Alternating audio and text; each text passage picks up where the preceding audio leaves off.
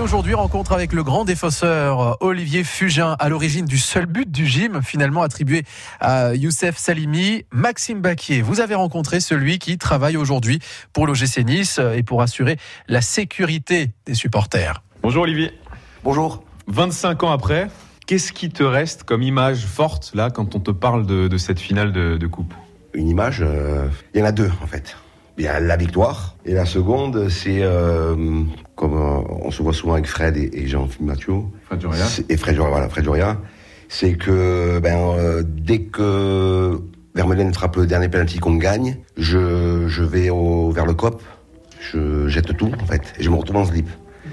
Et du coup, il y a, y a des stadiers du Parc des Princes qui veulent me sortir du, du terrain. Ils m'avaient pas reconnu, donc du coup, c'est euh, Albert Gall, le kiné à, à l'époque, qui me donne vite une veste et un short pour euh, pour pas être évacué du, du terrain. C'est ça vraiment le voilà le enfin, le souvenir c'est c'est ça parce que c'est marrant et après c'est bien sûr c'est la c'est la victoire euh, au Parc des Princes. Ça veut dire que les maillots, les équipements, tu sais pas ce qu'ils sont devenus, tu les as pas gardés comme reliques, comme trophées c'est un regret, ça ou pas? Après, oui, avec du recul, oui. Mais après, moi, comme je dis, moi, je, les maillots, euh, tant que je peux en donner, j'en donne. Donc, euh, ça m'a fait plaisir aux personnes que j'ai données. D'ailleurs, des fois, j'en vois un qui, euh, qui a mon maillot à l'Alliance, et ça me fait plaisir. Cette atmosphère au Parc des Princes, ça t'a marqué aussi de voir ce, ce parc en, en, rouge et noir? Tu dis, j'ai couru vers le COP. Toi, t'étais sorti juste avant la séance de, de tir au but.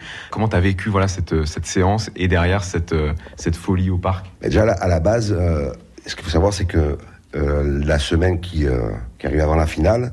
Donc on annonce à Jean-Philippe Macho, bon, euh, qui était blessé, donc il n'allait pas monter à Paris. Et moi, je suis sorti d'une déchirure de 3 cm. Donc c'était pas sûr que je puisse jouer. Et avec le coach Taka, on avait pris la décision que je monte quand même à Paris, parce qu'on était parti le mercredi pour jouer samedi, à Clairefontaine.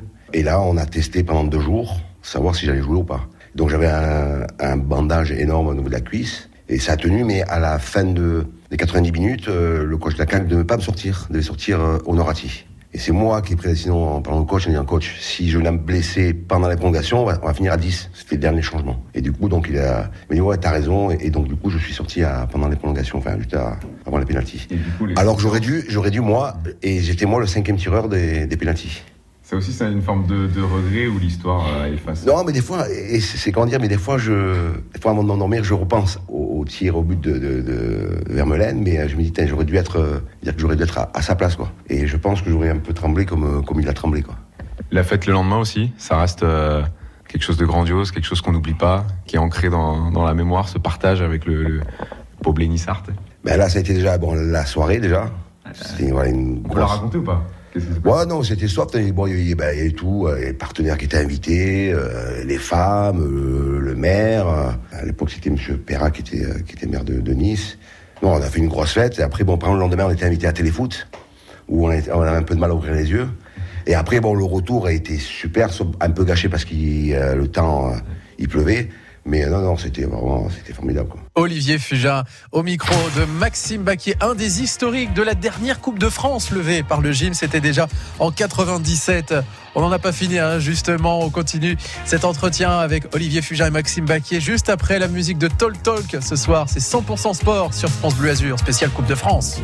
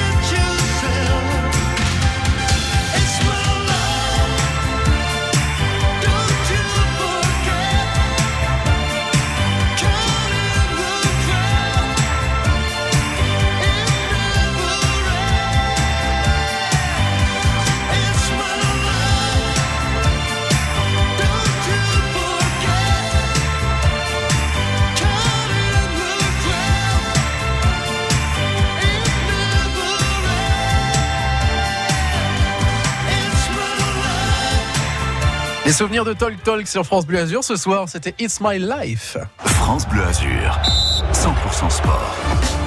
Des souvenirs, on vous en propose aussi ce soir avec ce trophée, cette Coupe de France que l'OGC Nice a soulevé il y a maintenant 25 ans. C'était en 97 et c'est un bon moyen pour nous d'aller retrouver tous les joueurs qui étaient au Stade de France, qui étaient, justement sur place là-bas face à Guingamp. Ça s'est terminé euh, au tir au but. Olivier Fugin, lui, était sur la pelouse. Maxime Baquier l'a rencontré.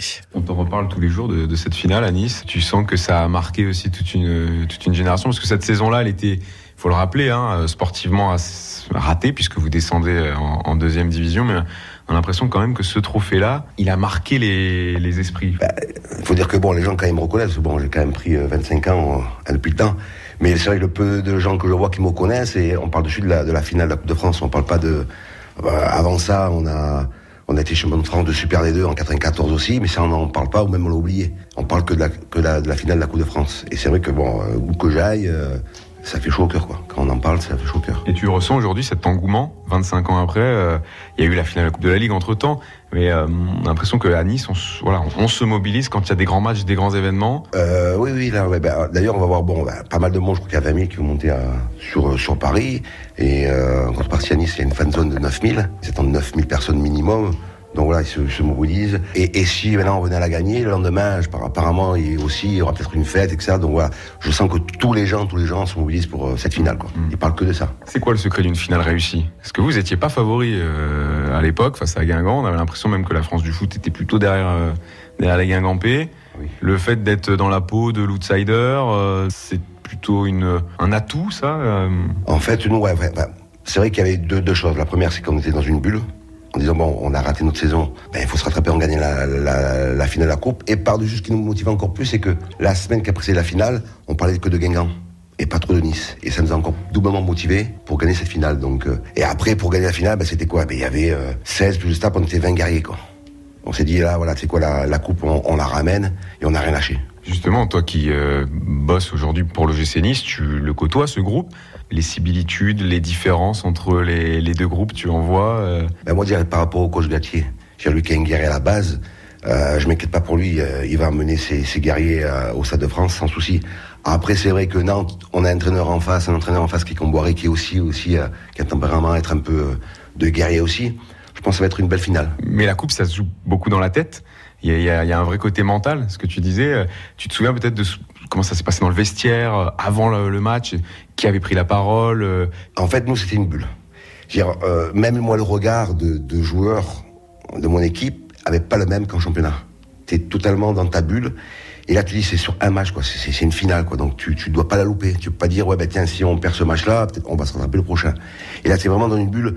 Même moi, je me reconnais pas sur des images. Euh, je me vois des fois à la télé, euh, j'ai le DVD, à l'époque c'est la cassette, euh, je me reconnais pas quoi. T'as un visage qui, est différent. T'es vraiment dans ton match et dans ta bulle. Et en même temps, il est toujours là, Olivier Fugin, puisqu'il assure la sécurité des supporters. Olivier Fugin, qu'on va retrouver une dernière fois dans un instant au micro de Maxime Baquier, partager ses souvenirs d'il y a 25 ans maintenant, la dernière Coupe de France soulevée par le gym, et puis en même temps, ses messages d'encouragement aux supporters et puis surtout aux joueurs d'aujourd'hui. Restez avec nous, 100% sport spécial finale de la Coupe de France.